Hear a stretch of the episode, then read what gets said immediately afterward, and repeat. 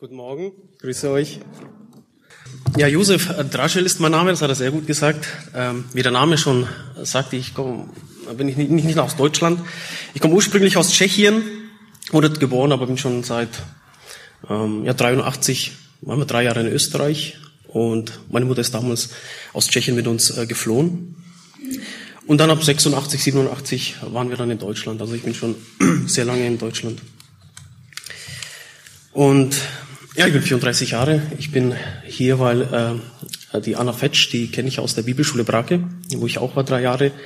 Sie war ein, eine Klasse oder ein Jahrgang unter mir. Und bei der letzten Absolvierungskonferenz jetzt vor kurzem habe ich sie dort getroffen und äh, sie hat gesagt, sie, ach, da sitzt sie ja, dass äh, hier ein äh, Jugendleiter, Jugendpastor gesucht wird und, äh, und ich bin auf der Suche, mich drängt es stark in einen Dienst zu gehen. Ähm, ja, und deswegen bin ich hier, dass er mich hierher geführt. Ich gehe der Spur nach, dass eine Führung Gottes sein darf und hoffe auf eine Bestätigung, wie es mit mir weitergehen darf. Nach der Bibelschule bin ich nämlich wieder ins äh, Berufsleben zurück. Äh, seit zwei Jahren also arbeite ich wieder als Maschinenbaumechaniker im Sondermaschinenbau. Ja, unverheiratet, 34 Jahre und hier bin ich. Und ich kann nicht anders. Auf jeden Fall ja, freue ich mich, dass ich euch am Wort dienen darf. Ähm, wie schon gesagt wurde, geht es in der Offenbarung weiter in den Sendschreiben. Das letzte Sendschreiben an die Gemeinde äh, in Laodicea. Und ich kann mich, ich kann mich an eine äh, Einleitung erinnern. Das war während der Bibelschulzeit. Das war zum Sendschreiben für die äh, Gemeinde zu Ephesus. Und er hat es ganz geschickt gemacht, der Bruder, hat mir gefallen. Er hat sich so hingestellt, hat erstmal so eine allgemeine Einleitung in die Offenbarung gegeben, in die Sendschreiben. Und plötzlich kommt von hinten jemand reingerannt mit einem Brief in der Hand. Wir haben Post, wir haben Post. Und der nach sowas tut so, als ob er leicht gestört wäre in seiner Predigt, macht den Brief auf und sagt, es ist von Jesus, es ist vom Herrn. Und das hat so eine starke Wirkung gehabt. Und dann hat er einfach den Bibeltext äh, vorgelesen. Das kam so wirklich so rüber, als ob das einen dann persönlich anspricht, wie das, wie sich die Gemeinde damals gefühlt haben muss, als da der Bote gekommen ist oder irgendjemand mit dieser Offenbarung vom Johannes, wie immer das da auch abgelaufen ist.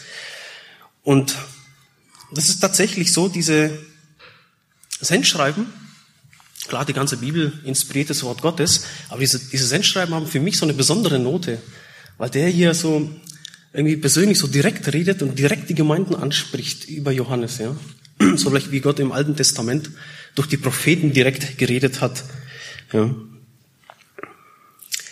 Und ja, möchte ich auch mal gleich den Text lesen, ähm, als ob das vielleicht auch für uns, an uns gerichtet wäre. Ich hoffe, das kommt so lebendig äh, rüber.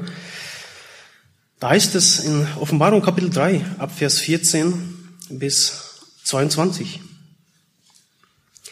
Und dem Engel der Gemeinde in Laodicea schreibe, dies sagt der Amen heißt, der treue und wahrhaftige Zeuge, der Anfang der Schöpfung Gottes. Ich kenne deine Werke, dass du weder kalt noch heiß bist. Ach, dass du kalt oder heiß, heiß wärest. Also, weil du lau bist und weder heiß noch kalt, werde ich dich ausspeien aus meinem Munde. Weil du sagst, ich bin reich und bin reich geworden und brauche nichts und nicht weißt, dass du der Elende und bemitleidenswert und arm und blind und bloß bist, rate ich dir, von mir im Feuer geläutetes Gold zu kaufen, damit du reich wirst, und weiße Kleider, damit du bekleidet wirst und die Schande deiner Blöße nicht offenbar werde, und Augensalbe, deine Augen zu salben, damit du siehst. Ich überführe und züchtige alle, die ich liebe. Sei nun eifrig und tu Buße. Siehe, ich stehe an der Tür und klopfe an. Wenn jemand meine Stimme hört und die Tür öffnet, zu dem werde ich hineingehen und mit ihm essen und er mit mir. Wer überwindet, dem werde ich geben, mit mir auf meinem Thron zu sitzen. Wie auch ich überwunden und mich meinem Vater und mich mit meinem Vater auf seinen Thron gesetzt habe. Wer ein Ohr hat, was der Geist, äh, der höre, was der Geist den Gemeinden sagt. Das ist der Bibeltext für heute. Und das ist ein starker Text. Ich möchte, dass wir hier fünf Sachen anschauen. Und zwar einmal achte auf den, der da spricht. Dann auf deine, achte auf deine Vitalität, auf deine geistliche Lebenskraft. Achte auf deine Werte. Achte auf deine Sehkraft. Und als fünftes achte auf deine Kleidung. Gib Acht auf den, der da spricht. Der Jesus sagt hier und dem Engel oder der Versammlung in Laodicea schreibe, dieses sagt der Amen, der treue und wahrhaftige Zeuge, der Anfang der Schöpfung. Laodicea ähm, heißt vielleicht mal kurz gesagt Volksurteil. Über den vorherigen Sendschreiben, so knüpft der Jesus auch hier bei diesen Sendschreiben an, an ja, Besonderheiten die dort gegeben waren, die die Gemeinde gekennzeichnet haben, da knüpft er an. Und das werden, das werden wir noch genau anschauen. Laodicea war eine, war eine, eine Gemeinde, die wirklich, oh, vielen Dank, war eine Gemeinde, die geistlich viel bekämpft, äh, viel, um die viel gekämpft wurde, Verzeihung, um die viel gekämpft wurde, in Gebeten gerungen wurde. Und das findet man vor allem im Kolosserbrief gut beschrieben. Das möchte ich nur kurz vorlesen. In Kolosser Kapitel 2, Vers 1 schreibt Paulus an die Kolosser, denn ich will, dass ihr wisst, welch großen Kampf ich um euch und die in Laodicea und so viele mein Angesicht im Fleisch nicht gesehen habe. Also er kämpft um die Gemeinde in Kolosser, aber auch um Laodicea und alle, die sein Angesicht nicht gesehen haben. Also die, die Leute in Laodicea, die Christen dort haben den Paulus selber nicht persönlich gesehen. Dann schreibt er weiter in 4.12, es grüßt euch Epaphras, der vielleicht diese Gemeinde sogar gegründet hat, der von euch ist. Also es grüßt euch Epaphras, der einer von euch ist, ein Knecht Christi Jesu, der alle Zeit für euch ringt in den Gebeten, damit ihr vollkommen und völlig überzeugt in allem Willen Gottes steht. 4.13, denn ich gebe ihm Zeugnis, dass er viel Mühe hat um euch, die in Laodicea und in Hierapolis. Also hier wurde wirklich viel gekämpft geistlich gerungen in Gebeten für diese Gemeinde und, dieser Bibeltext zeigt, auch der Herr Jesus bemüht sich hier. Er, er extra gibt eine Offenbarung für die Christen in Laodicea. Also hier wurde viel investiert. Der Herr persönlich geht der Gemeinde nach. Und wie nennt er sich denn jetzt? Ja? Achte auf den, der da spricht. Der Herr Jesus legt ja eine ganz, ganz äh, besondere Betonung, legt eine besondere Betonung auf, auf, auf, auf seine Wahrhaftigkeit, auf das, was er sagt. Dass er der treue und der wahrhaftige Zeuge ist, der Anfang der Schöpfung Gottes und er nennt sich der Amen. Vielleicht kurz ähm, etwas äh, zu, zu, zu diesem Vers, der oft hergenommen wird, um die Gottheit unseres Herrn äh, zu bestreiten. Hier der Anfang der Schöpfung, wo gesagt wird, der, der Jesus ist das erste Geschöpf und Gott hätte durch ihn äh, alles andere erschaffen. Das äh, hört man öfter von Zeugen Jehovas. Und da können wir zum Glück in der Fußnote sehen, er ist der Ursprung der Schöpfung Gottes, der Anfang. Also er ist derjenige, von dem die Schöpfung Gottes aus angefangen hat. Und wir müssen auch gar nicht so weit zu gehen, um das äh, äh, zu verteidigen oder zu zeigen, dass Jesus ähm, tatsächlich äh, Gott selbst ist, denn er nennt sich der Amen. Der Amen ist ein alttestamentlicher Name für Yahweh, für Gott selbst. Und das findet sich in Jesaja 65, 16, wenn ich das notieren möchte. Also er nennt sich hier der Amen im selben Vers. Und wenn wir bloß äh, zwei Kapitel weiter schauen, in Kapitel 5, da heißt es von ihm, in Vers 13, Kapitel 5, Vers 13 in der Offenbarung, und jedes Geschöpf, also alles, was geschaffen wurde, jedes, jedes Geschöpf das im Himmel und auf der Erde und unter der Erde und auf dem Meer ist und alles, was in ihnen ist, hörte ich sagen, also alles, die ganze Schöpfung, dem, der auf dem Thron sitzt und dem Lamm den Lobpreis und die Ehre und die Herrlichkeit und die Macht von Ewigkeit zu Ewigkeit. Hier wird der Herr Jesus, hier bekommt er nicht nur die gleiche Anbetung und Ehre und Herrlichkeit und Weisheit, wie sie Gott selbst zusteht, sondern er wird aus dem Bereich der Schöpfung herausgenommen. Denn es heißt dort, jedes Geschöpf im Himmel, auf der Erde, unter der Erde, auf dem Meer. Hier redet Gott persönlich. Hier redet Gott, der der Amen ist. Und er ist der treue, wahrhaftige Zeuge und er hat was zu sagen über die Gemeinde. Und er betont hier, äh, diese, diese, dass er wirklich der treue und wahrhaftige Zeuge ist. Das, was er sagt, auf das kann sich der Mensch hundertprozentig absolut verlassen, dass es wahr ist. und niemals daneben geht. Und selbst hier der Ursprung oder der Anfang der Schöpfung, das erinnert, hat mich an, an Hiob erinnert. Die letzten vier Kapitel aus dem Buch Hiob, wo Gott dann endlich sich zu Wort meldet und den Hiob anspricht. Ja, wer ist es hier, der mit solchen Worten den Ratschluss Gottes verdunkelt? Und dann fängt er an, stellt ihn vier Kapitel lang, stellt er ihn Fragen. Wo warst du, als ich die Erde gegründet habe? Kennst du, oder, oder wie, wie werden die Grenzen des Meeres gesetzt? Wie viele Sterne gibt es? Und Hiob sagt dann, ich habe geredet und ich lege meine Hand auf den Mund und ich will nicht mehr reden. Einmal habe ich es getan. Auch der hier ist es, er, der alles weiß, Gott selbst, der den Hiob da auch angesprochen hat. Er ist der Ursprung, der Anfang der Schöpfung. Und er offenbart sich uns hier in, diesen, in, in, diesem, in dieser Offenbarung, diese biblische Offenbarung der Bibel. Und vielleicht nur kurz, ich bin, ich bin von meinen Gaben her äh, äh, Evangelist und Apologet. Ich verteidige leidenschaftlich gerne den christlichen Glauben. Und ich kann gar nicht sagen, wie, wie, wie wichtig mir dieses Buch geworden ist. Ich lasse es einfach selber sprechen und es ist so eine mächtige Waffe. Ich war früher, wenn ich über meinen Glauben geredet habe, nur, ich will jetzt hier keinen Crashkurs in Apologetik geben, nur, nur, nur sagen, was mir das bedeutet, ein bisschen Ehrfurcht vor dem Wort Gottes nochmal neu wecken. Ich war früher einer, der sich, ich kann das vergleichen mit einem Tiger, der in einem Käfig ist. Und ich war jemand, der das hier verteidigt hat, der sich vor den Käfig gestellt hat und versucht hat, den Tiger zu verteidigen. Heute nehme ich einfach den Schlüssel und mach den, mach den Käfig auf und lass den Tiger seine Arbeit tun. So kann man das vielleicht bildlich vergleichen. Das ist so eine mächtige Waffe. Wer das hier ablehnt, der verliert alles. Jeder Atheist, der verliert alles wirklich. Der verliert Grundlage für, für Wahrheit, dass irgendwas wirklich objektiv absolut wahr sein darf. Jede seiner Aussagen sind irgendwie relativ. Er kann nichts mit Sicherheit wissen. Er verliert die Grundlage für die Würde und den Wert des Menschen. Ja, was ist denn der Mensch? Atome äh, nach der, äh, aus der Sicht eines Atheisten, Atome, die in Schwingung sind, ein Haufen von Molekülen, zufällig entwickelter Sternenstaub, ein Tier, das einfach Glück gehabt hat und sich weiterentwickelt hat. Wo ist da die Würde, der Wert des Menschen? Erst wenn er nach dem Bild Gottes geschaffen ist, dann hat er wahren Wert und wahre Würde. Er hat keine Grundlage zu sagen, irgendwas wäre hier wahrhaftig böse oder gut. Absolut alles verliert er. Jeder Angriff gegen die Bibel, gegen das Wort Gottes scheitert. Und das ist das, was wir haben. Denn der Amen heißt, der treue, wahrhaftige Zeuge, ja, der Anfang der Schöpfung Gottes, der redet hier. Und auf den sollen wir achten. Und das gilt für die Gemeinde in Laodicea. Und so kündigt er sich an, so bezeichnet er sich selbst, weil er etwas ihnen zu sagen hat, was sie nicht glauben oder nur schwer glauben würden. Und Gott offenbart auch hier das können wir für uns persönlich nehmen, über mich und über dich Sachen. Und da können wir auch aus, Laudi, aus dem Sendschreiben an Laodicea viel für uns herausnehmen. Denn in Hebräer 12, 25, da heißt es, da schreibt der Hebräerschreiber eine Warnung, gibt eine Warnung. Seht zu, dass ihr den nicht abweist, der redet.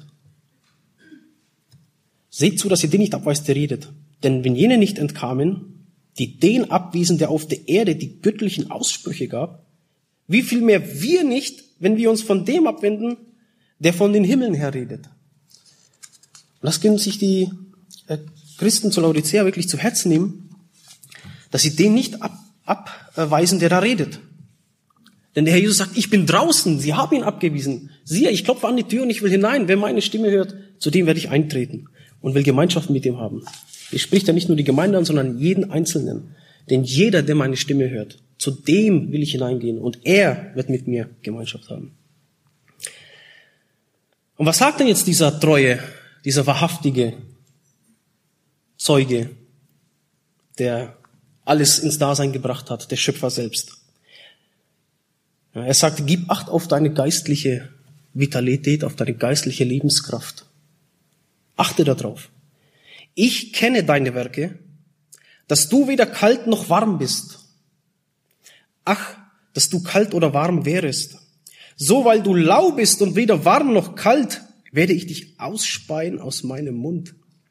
Weil du sagst, ich bin reich und bin reich geworden und bedarf nichts und du weißt nicht, dass du der elende und jämmerliche, arm und blind und nackt bist.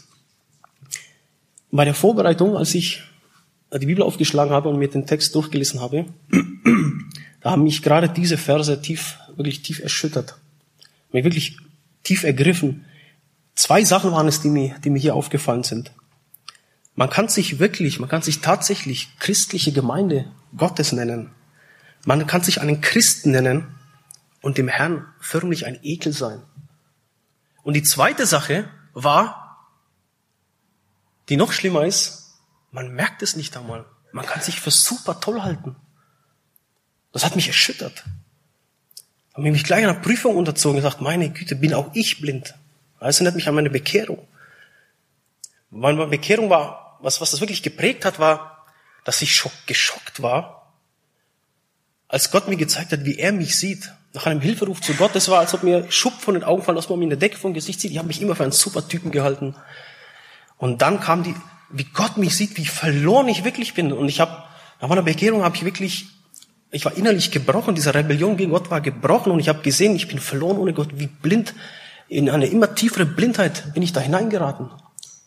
Ich habe Angst gehabt, dass es nochmal passiert und ich es absolut nicht merke. Aber da war Gott schon in meinem Leben, der hat mich gelenkt und geleitet.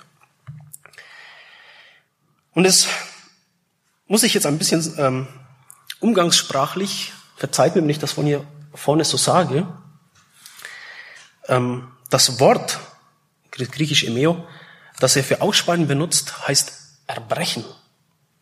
Umgangssprachlich sagt hier der Herr, ich finde eure Einstellung zum Kotzen. So würde man das heute umgangssprachlich ausdrücken. Das macht, sagt der Herr hier. Sie sind am Ekel. Und es ist dieses, dieses Ausspeien, Erbrechen, das ist eine Bildsprache und meint, du hast einen Ekel für etwas und weg damit. Du möchtest dich davon, davon trennen, weg damit. Ja? Das heißt nicht, dass er jetzt die Gläubigen wegschickt oder so. Er liebt sie. Er sagt, ich, ich züchtige und überführe jeden, den ich liebe. Er geht ihnen nach und sucht sie. Und das kennt ihr vielleicht, wenn ihr mal einen Apfel reingebissen habt und dann ist da so ein kleiner Wurm drin. Oder beim Essen, das schaut vielleicht toll aus, dann, tust, dann wird es in den Mund genommen, dann, mm, Serviette. So ähnlich ist das. So kann ein Christ sein und es nicht einmal merken. Weil er da etwas hineinkommt, sich verreichelt, und dann ist er doch blind, nackt und bloß vor Gott.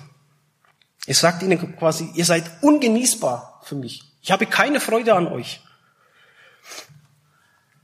Und ich habe vor kurzem habe ich so einen Augenblick gehabt.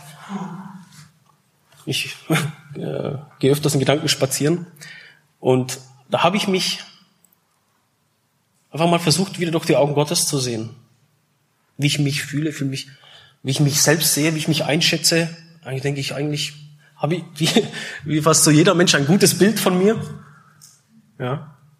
Und ich sage, aber wie sieht mich Gott? Und es war wirklich, habe ich mich gesehen, so, wie ist das, wenn mich jemand anschaut, äh, Gott nämlich, der vollkommen perfekt ist, in seiner Liebe äh, einfach vollendet ist, ja, absolut heilig, vollkommen gerecht, voller Liebe, voller Barmherzigkeit, so voller Sanftmut, dass er kommt und die sucht, die ihn äh, ja, verstoßen, wie hier, ich klopfe an und hineinkomme. Dann habe ich versucht, durch seine Augen zu sehen und mir ist dann wirklich, mir war dann wirklich zum, mir war dann schlecht eigentlich, als ich mich durch die Augen Gottes so betrachtet habe, gesagt, was ich mir einbilde auf mein Wissen, was ich gelesen habe, habe das verglichen mit dem Gott, der alles weiß, die jedes einzelne Atom in diesem Universum kennt. Was bin ich da? Und wie muss ich wie sieht er mich? Wie schaue ich oft auf Menschen herab? Halt mich für besser? Und wie, wie, wie ekelhaft muss das in Gottes Augen sein? So, so ein Würmlein und schafft es doch noch, sich zu überheben über andere. Da kann es einen echt wirklich nur schlecht werden. Und ja, braucht es auch nicht wundern, wenn dann, wenn es irgendwo kriselt und immer, wenn es an allen Ecken, wenn man sich als Christen, selbst als Christen irgendwo immer sticht und, und, und, und, ja, aneckt und Ellbogen raus. Da wundert es mich dann eigentlich auch nicht. Ne? Aber er sagt, er überführt und züchtigt die, die er liebt. Hätte er die Christen dort nicht geliebt, hätte sie gar nicht angesprochen, hätte sie gar nicht gerügt. Das ist der Beweis, dass er dort ist und sie ruft und sagt, ich kenne dich, Mensch, schau, wie laut du bist. Einfach ekelhaft. Sei jetzt eifrig und tu Buße. Hätte er sie nicht geliebt, hätte er sie erst gar nicht angesprochen. Der Herr ist jemand, der an die Tür klopft, der den Menschen nachgeht, nicht nur den Ungläubigen, auch den Gläubigen, so muss man das sagen. Und er sucht Gemeinschaft, er klopft an die Tür, lässt sich hören, spricht die Menschen an und wer darauf reagiert, mit dem hat er Gemeinschaft. Und der Herr redet hier, redet hier durch sein Wort. Vor allem, alles kann täuschen. Ja, ich hatte über eine bestimmte Sache keinen Frieden. Ja, und da habe ich Frieden gehabt, also bin ich dem jetzt weiter nachgegangen, das habe ich gelassen. Das kann gut sein, das kann eine Führung Gottes sein, aber man kann sich genauso darin täuschen. Ich Ich habe die Erfahrung gehabt und gedacht, ah, das ist von Gott, das ist von Gott geführt und die Zeichen eindeutig und was doch, ist voll in die Hose gegangen. Darauf kann man sich nicht verlassen, aber auf sein Wort kann man sich verlassen. Das ist der Wille Gottes an uns offenbart. Und aus meiner persönlichen Erfahrung möchte ich noch erzählen, nach der Bibelschule, da wurde es immer gewarnt, ja, man fällt da in ein Loch. Man ist dort umgeben im geistlichen Umfeld, man äh, studiert die Bibel jeden Tag im Unterricht. Es ist so, als ob, müsst ihr euch so vorstellen, es ist wie eine, eine, eine Aneinanderreihung von den besten Predigten, die, die man so hören kann, die total erbaulich und erquicklich sind. Und dann kommt man raus in die Gemeinde und ich war, das ist so eine Gemeindeaufbauarbeit eigentlich, meine Heimatgemeinde. Und ich war da involviert, hatte viel zu tun, habe wirklich fast alles gemacht und habe das nicht gemerkt. Es hat gedauert. Ich habe gesagt, kein Loch, nichts. Nein, passt wunderbar, ich bin aktiv. Und man kann wirklich für den Herrn arbeiten, aber ohne den Herrn, habe ich festgestellt. Ich will nicht sagen, dass mein Bibellesen aufgehört hat, dass ich auch nicht mehr gebetet habe, aber es ist wirklich so auf ein Minimum gesunken. Ich habe die Prioritäten angefangen falsch zu setzen. Es kam nicht gleich, das kam schön langsam, schleichend. Äh, Disziplinlosigkeit, Kraftlosigkeit, Freudlosigkeit, das kam alles hinein. Und irgendwann habe ich dann, auf die Arbeit hat mich sehr stark eingenommen, viel auf Montage unterwegs gewesen, auch im Ausland. Und dann habe ich Urlaub gehabt, habe mir endlich mal wieder Zeit genommen, habe mich hingesetzt, habe einige Kapitel gelesen und dann war es genauso wie, wie dieses Klopfen an die Tür und diese Stimme hören. Ich bin, mich hat's innerlich, eigentlich hat's mein Herz zerrissen, muss ich sagen. Ich habe dann das Weinen angefangen und gedacht, was ist passiert? Wo bist du jetzt hingekommen die letzten Wochen, die letzten Monate? Was ist da los? Habe mich zurückerinnert, mir das von der Leidenschaft, ich die Bibel gelesen habe, die Gemeinschaft des Herrn gesucht habe. Es hat mich wirklich zerrissen. Ich habe gesagt, das gibt's nicht, das gibt es nicht. Und ich habe jetzt wieder angefangen, Bibel zu lesen, und zwar nach so einem schönen Leseplan, wo man die Bibel selbst in drei, äh, in sechs Abschnitte einteilt. Und von jedem Abschnitt lese ich dann äh, ein Kapitel, also sechs Kapitel täglich. Und so schafft man die Bibel in, in einem Jahr zweimal durchzulesen. Und es ist einfach wundervoll, muss ich sagen. Es ist einfach herrlich, als ich diese, das, mir wieder diese Zeit genommen habe, Bibel zu lesen. Das war unglaublich. Auf einmal sind mir die Augen wieder aufgesprungen. Und es ist eine gute Sache, die Bibel zu lesen, sich vorzunehmen, sie in einem Jahr durchzulesen. Man kann sich nicht alles merken, was man liest, ja? Geht nicht. Aber ich habe da mal so einen super Vergleich gehört. Das ist so, als ob man versucht, wirklich mit einem Korb an einem Fluss Wasser zu schöpfen. Da bleibt nichts drin. Aber der Korb bleibt sauber. Der Korb bleibt sauber. Und so habe ich das empfunden. Und genau so ist es. Sei eifrig und tu Buße. Und das habe ich wirklich angefangen auch zu lesen. Und Jakobus selber sagt, ähm, wer, wer in das Wort hineinschaut, wer es hört, oder in dem Fall, wenn wir es lesen, das ist, als ob wir in einen Spiegel schauen. Ja.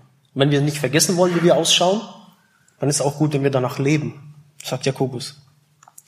Und es ist auch ein, unsere Nahrung, wodurch wir wachsen, wodurch wir wachsen. Ja. Wir erfahren durch geistliches Wachstum. Also achte auf deine äh, geistliche Vitalität, auf deine geistliche Lebenskraft. Und Petrus schildert in 2. Petrus Kapitel 1, Verse 5 bis 9, 2. Petrus Kapitel 1, Verse 5 bis 9, dieses geistliche Wachstum folgendermaßen und achtet darauf, was er im letzten Vers sagt. So wendet eben deshalb aber auch allen Fleiß an und reicht in eurem Glauben die Tugend dar, das R, in der Tugend aber die Erkenntnis, in der Erkenntnis aber die Enthaltsamkeit, in der Enthaltsamkeit aber das Ausharren, in dem Ausharren aber die Gottseligkeit, in der Gottseligkeit aber die Bruderliebe oder Geschwisterliebe, in der Geschwister- oder Bruderliebe aber die Liebe. Denn wenn diese Dinge bei euch vorhanden sind und zunehmen, ja, Wachstum, so stellen sie euch nicht träge noch fruchtleer hin. In Bezug auf die Erkenntnis unseres Herrn Jesus Christus und der letzte Vers, denn bei welchem diese Dinge nicht vorhanden sind, der ist blind, kurzsichtig und hat die Reinigung von seinen früheren Sünden vergessen. Und ich denke, diesen Zustand, genau diesen Zustand ist oder sind die Christen von Laodicea gefallen. Sie haben die Reinigung von ihren früheren Sünden vergessen. Sie haben nicht dran gedacht. Wir lieben, weil er uns zuerst geliebt hat. Das ist der Treibstoff, die Kraft, die Erkenntnis was Gott für mich getan hat, dass er für mich gestorben ist, als ich noch ein schmutziger, äh, verdammungswürdiger Sünder war, hat er für mich gelitten, hat sich zu Tode geliebt, hat sein Leben in den Tod ausgeschüttet.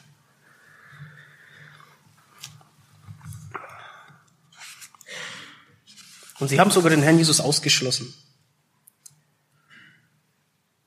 Sie waren kurz, kurzsichtig blind und haben den Herrn Jesus ausgeschlossen. Und warum ist das so? Wie konnte es dazu kommen? Dass Christen blind, kurzsichtig werden und nicht mehr daran denken oder es ihnen nicht mehr viel bedeutet, dass der Jesus für ihre Sünden gestorben ist. Er sagt er, gib Acht auf deine Werte, auf das, was du wert achtest, was wertvoll ist in deinen Augen. Weil du sagst, ich bin reich und bin reich geworden und bedarf nichts und du weißt nicht, dass du der Elende und Jämmerliche und arm und blind und nackt bist, rate ich dir, Gold von mir zu kaufen, geläutert im Feuer damit du reich wirst. Wie ich anfangs erwähnt habe, knüpft der Jesus hier bei der Gemeinde an, an, an besondere Merkmale der Gemeinde an, an etwas, das sie ausgezeichnet hat. Und es war Reichtum. Ganz eindeutig, wir haben zwei Geschichtsschreiber. Einmal äh, es ist Tacitus, der sagt, 60 nach Christus hat es ein Erdbeben gegeben. Und er bemerkt, diese Stadt hat sich aufgebaut von alleine, ohne Hilfe von Nero anzufordern. So reich waren die. die. Die Stadt wurde dem Erdboden gleichgemacht durch ein Erdbeben und die haben sich selber wieder aufgebaut, komplett aufgebaut. Und das war wahrscheinlich der geistliche äh, Grund, also der Grund ihres geistlichen Niedergangs. Dieser große Reichtum, nämlich zwei Haupt, zwei Haupthandelsstraßen äh, gingen direkt an Laodicea vorbei. Sie waren wirklich direkt an der Ader. Und Cicero, ein weiterer äh, Schreiber, der sagt, oder von dem wissen wir, dass dort ein, ein wichtiges Bank und Handelszentrum war. Sogar Bankwesen wurde dort äh, äh, gepflegt. Das war, die waren bekannt dafür. So wie man heute vielleicht, wenn man einen Film sieht, da geht es um irgendwas, ich weiß nicht, Kartelle oder, oder Banken oder ein, ein reicher Mann wird vorgestellt, ja, ja, dann hat er natürlich ein Schweizer Bankkonto. Und diesen ähnlichen Status hatte Laodicea damals in der Antike. Und da können wir gleich an, an, an, an das Gleichnis vom Herrn denken, vom vierfachen Ackerboden. Und ich denke hier, die Christen zur Laodicea äh, fallen unter äh, die oder gehören in die Kategorie, wo der gute Samen unter die Dornen gefallen ist. Und die Sorge der Welt und der Betrug des Reich, Reichtums ersticken das Wort und er bringt keine Frucht. Und ich sehe hier eine große, eine reelle Gefahr für uns hier in Europa, in Deutschland, wo wir äh, wo wirklich im Wohlstand leben, wo es uns gut geht wie nur an wenigen Orten der Welt. Ja, in der Not essen wir die Wurst auch ohne Brot, heißt es. Und wir haben Wohlstand und so gut wie keine Verfolgung. Wir haben hier so gut wie keine Verfolgung, auch wenn der Wind rauer wird. Wir haben so gut wie keine Verfolgung und, und es, geht, es geht uns gut. Und das ist eine gefährliche Mischung, ähnlich wie bei den Christen in Laodicea. Und wir wissen, dass ähm, Reichtum betrügt. Es sagt, äh, durch den Betrug des Reichtums wird das Wort erstickt und bringt keine Frucht. Und ich, ich habe mir gedacht, das sind so eigentlich so, im Grunde sind es drei, drei Gefahren, die, die da sind durch Wohlstand, durch Reichtum, die mir so eingefallen sind. Ähm, einmal ist, ist, ist es gut, wenn man reich ist für Gott. Es ist gut, wenn man reich ist. Es ist kein, an sich keine schlechte Sache. Es ist gut, wenn man reich ist. Für Gott und vor Gott. Aber wie schnell ziehen wir unseren Götzen einen frommen Mantel über und sie können eine lange Zeit bei uns im Haus bleiben. Wie oft ist das der Fall, dass wir Sachen einen frommen Mantel überstülpen? Dann ist eine zweite Gefahr da. Reichtum, Wohlstand gibt eine falsche Sicherheit. Ähm, zum Beispiel nach der Erdbebenkatastrophe. Das ist das Schlimmste, was man sich eigentlich vorstellen kann. Aber wir helfen uns selber hier. Selber auf, aufgerichtet, aufgebaut. Hier, der Geschichtsschreiber hat es über uns sogar notiert. So, so, so große sind wir. So reich sind wir. Wo dein Schatz ist, da wird auch dein Herz sein. Es gibt eine trügerische Sicherheit. Und die Gemeinde hat eigentlich eine, hat, ihre Existenzberechtigung eine Berechtigung hier zu sein, dadurch, dass wir den Herrn verherrlichen und ihn verkündigen. Ja, warum, wir haben mich gefragt, warum sind wir überhaupt noch hier, wenn wir uns bekehren, Entrückung beim Herrn? Warum, was, warum sind wir noch hier? Was macht das für einen Sinn? Ja, damit wir den Herrn verkündigen und verherrlichen. Und das Reichtum macht blind, das ist die dritte Gefahr für, für, äh, für das Wesentliche. Wir sind hier, um den Herrn zu verherrlichen. Wir sind hier, um ihn zu verkündigen, hinauszutragen. Das ist, was dem Herrn, das waren seine letzten Worte. Geht hin. Das war, er hat die letzte Worte berühmter Männer. Vielleicht kennt ihr das, das kleine Heftchen. Ja. Das war jetzt nicht das letzte Wort, aber der Jesus, was er als letztes äh, nach seiner Auferstehung, bevor er in den Himmel aufgenommen wurde, was er ihm gesagt hat, ist, ihr werdet meine Zeugen sein. Hier, Jerusalem, Samaria, bis ans Ende der Welt. Das, das, sind sein, das ist das Wesentliche, worum es geht. Das sage ich nicht nur, weil ich vom Herzen Evangelist bin. Und ein aktives Leben bringt nämlich Gold, das im Feuer geläutert ist. Paulus schreibt an Timotheus, niemand, niemand kann ein Gott wohlgefälliges Leben leben oder führen in Christus und keine Verfolgung erleiden. Das geht nicht. Ja, mein Vater hat mir mal gesagt, äh, äh, wirst du verfolgt? Nein, dann machst du irgendwas falsch. Und ich erinnere mich hier an eine Predigt bei uns in der Gemeinde, der Älteste und Gemeindeleiter hat gepredigt und es ging um Verfolgung, um den Wert der Verfolgung. Vielleicht war es sogar nur eine Bibelstunde, ich bin mir jetzt nicht mehr sicher. Und am Ende hat er, hat er abgeschlossen, hat er nochmal so resümiert, alles zusammengefasst und gesagt, ich weiß nicht, sollen wir jetzt um Verfolgung beten? Und mit diesen Worten hat er geschlossen und es hat mir zum Nachdenken gegeben. So ein wichtiger Faktor. Für, ich sage, ich weiß es nicht. Ich, ich soll ja um Frieden beten, äh, bitten für die Regierungen und die Obrigkeiten, damit wir ein, ein, ein, ein gottseliges Leben führen sollen. Ich werde nicht um Verfolgung bitten. Aber es ist wirklich ein, ein Segen. Und das, das fehlt uns. Und wie gesagt, das ist eine gefährliche Kombination. Man kann wirklich vollkommen den Blick für das Wesentliche verlieren. Äh, wie die Laodicea hier, die Christen Laodicea. Man kann den Blick verlieren für sich selbst und dann vor allem für die, die noch nicht gerettet sind. Ja. Und dann, wo wir beim äh, Blick verlieren sind, ist der vierte Punkt, gib Acht auf deine Sehkraft, sagt der Herr. Achte auf deine Sehkraft. Ich rate dir von mir Augensalben zu kaufen, um deine Augen zu salben, damit du sehen kannst. Die Augen sind ein ganz, ganz wichtiges äh, Organ. Äh, der Sehsinn, über den Sehsinn gehen 80 Prozent, sagt man, 80 Prozent unserer Wahrnehmung gehen über den Sehsinn. Und das zeigt schon mal die Wichtigkeit. Und Laodicea war bekannt für, für, für, für war ein bekanntes Zentrum äh, für, für Heilkunde, Augen, für Augenheilkunde. Man fertigte dort bekannte spezielle Augensalben und Ohrensalben an. Und genau deswegen spricht es der hier an. Ja, die haben hier nicht einmal den, nicht nur den finanziellen Hintergrund, die Sicherheit, falls sowas wie ein Erdbeben passiert, können wir sogar selbst aufrichten. Nein, wir sorgen auch noch für unsere Gesundheit. Ja, das ist auch bei uns gegeben. Ja, was uns selbstsicher machen könnte, dass wir dem Herrn gegenüber lau sind und nicht mehr in der Abhängigkeit von ihm leben, uns nicht mehr als Arme im Geist betrachten und dass wir nicht mehr selig sind. Ja. Und die Gemeinde soll eigentlich ein geistliches Zentrum sein. Ein Zentrum für geistliche Heilkunde, wo die Menschen sich selbst erkennen. So wie der Herr mir die Augen aufgetan hat, so soll die Gemeinde durch die Verkündigung, durch ihr Leben, durch ihr Vorbild in dieser Welt den Menschen die Augen öffnen für ihren Zustand. Aber wie soll das gehen, wenn sie sich selbst, ja, selbst blind für ihren eigenen Zustand sind? Völlig unmöglich. So kann man niemanden anderem die Augen öffnen. Und ich möchte da an, an eine Begebenheit ähm, anknüpfen, wo der Herr Jesus, also der Blindgeborene, äh, Johannes Kapitel 9, wo er zum Blindgeborenen kommt und ihm, ja, er nimmt Erde, vermischt es mit seinem Speichel, macht eine, formt einen Teig draus und schmiert es ihm auf die Augen. Und so wie ich dieses, das, das verstehe, so wie ich das verstehe, hat er hier ein, was dieses, dieses äh, Zeichen, das er da gewirkt hat, was das bedeutet, ist, dass also Wasser ist immer ein, ein Symbol für, für das Wort Gottes. Und da kommt das Wasser, der Speichel direkt aus dem Mund des Herrn, aus dem Mund Gottes und wird vermischt mit Erde. Und die Erde ist das, wovon uns der Herr Jesus reinigen muss, uns die Füße waschen muss, damit sonst können wir keine Gemeinschaft mit ihm haben. Und gerade das hier vermischt er und schmiert es auf die Augen. Und was macht er dann? Ja, wer, wer ist jetzt dieser Blindgeborene? Es ist der Mensch, der gefallene Mensch, vielleicht in dem Zusammenhang speziell für Israel ein Bild.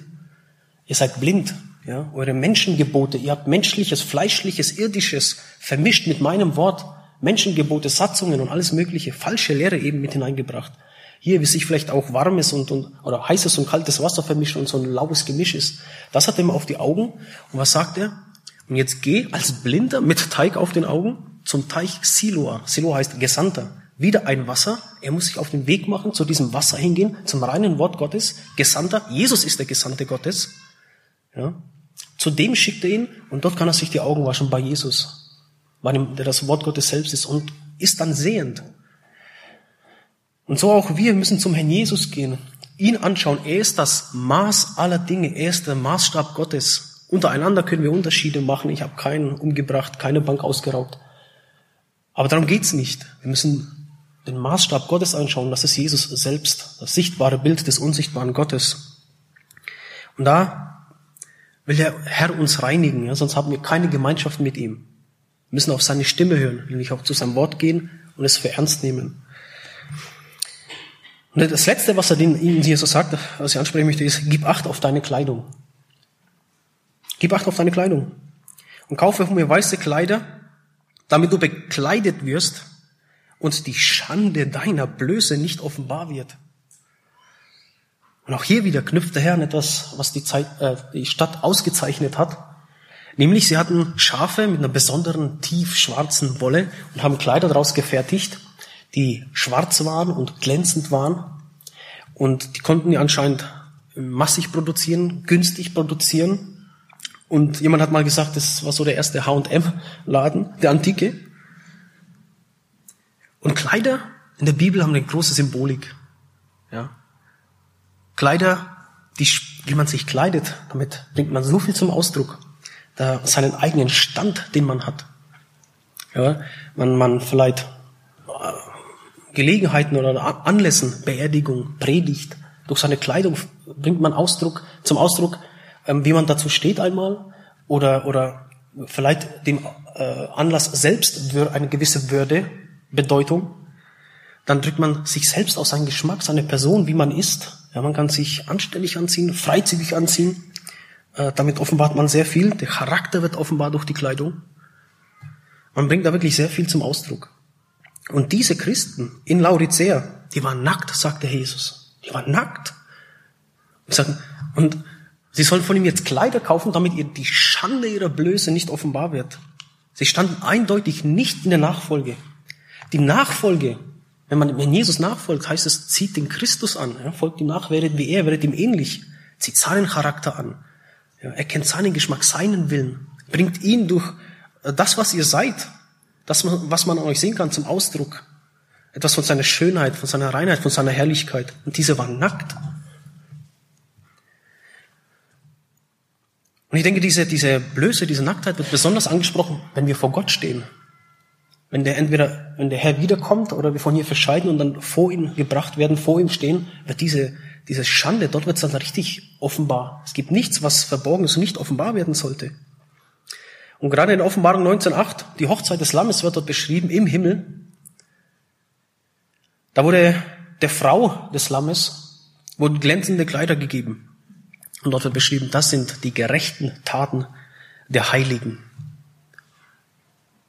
dann haben wir diese Kleider an, sind wir bemüht, bringen wir zum Ausdruck ja, unseren Stand in Jesus, in Christus, im Herrn, bringen wir durch, durch unsere geistlichen Kleider nämlich wenn wir Jesus selbst anziehen, bringen wir das zum Ausdruck. Und dann möchte ich es dann auch schließen mit, mit dem Lohn, den er hier anspricht. Und das ist auch etwas Unverständliches. Das was ich nicht begreifen kann eigentlich. Es ist ein überraschender Lohn. Von allen sieben Sendschreiben ist es der größte Lohn. Gerade für die, die ihn persönlich, den Anwidern, von denen er sich ekelhaft eigentlich abwenden möchte, aber sie mit Liebe und Mühe sucht und klopft und ruft sogar, ja, ihnen nachgeht, ihnen gibt er den größten, verheißt er den größten Lohn, wenn sie überwinden, wenn sie hier Buße tun und eifrig sind. Und ich denke, das ist, weil gerade in der Verfolgung durchzuhalten, ist, glaube ich, wesentlich leichter als in diesem lauen Umfeld, wo, wo nichts gegen dich ist. Ich kann hier nur feststehen. Ich kann hier nur feststehen, weil, weil, mich, weil die Erdanziehung da ist. Ich habe eine feste Grundlage. Ja? Aber wenn, wenn, wenn es keine, ich würde hier in der Luft schweben, wenn hier keine Erdanziehungskraft wäre. Und da ist, da ist ein Widerstand, ja, da, aber so keine Verfolgung, keiner tut dir was. Mir geht's gut, wir haben Medizin, wir haben Fortschritt. Das zu überwinden, da brennend zu sein, nicht laut zu werden. Ich denke, da sieht der Herr Jesus, dass das das am schwierigsten ist und gibt hier die größte Motivation, mit ihm auf dem Thron zu sitzen, so wie Gott, sein Vater, es ihm gegeben hat, auf dem Thron zu sitzen. Das ist ein gewaltiger Lohn. Und es ist nicht falsch, das ist nicht irgendwie weltlich, fleischlich nach, äh, auf den Lohn zu schauen, den der Jesus gibt. Sonst hätte er das hier nicht gemacht. Das soll uns die Kraft geben, uns motivieren zum Überwinden. Ja. Und das gebe uns Gott, dass wir wirklich ähm, in uns gehen. Ich kenne deine Werke, dass du weder heiß noch kalt bist, sondern lau. Dass wir uns das selber prüfen. Und gestern hatten wir in der Jugendstunde auch das Thema Weisheit, dass man das erkennen kann oder ob ich wirklich die Weisheit von oben habe von Gott und nicht unnötig für, für, für Streit oder irgendetwas sorge in meinem Umfeld. Ja, die Weisheit von oben ist nicht parteiisch, sorgt nicht für Trennungen, für Spaltungen. Die Weisheit von oben ist milde, sie ist rein. Da wird von der Sanftmut der Weisheit geredet. Und das mag uns alle erfüllen. Das ist mein Gebet. Amen.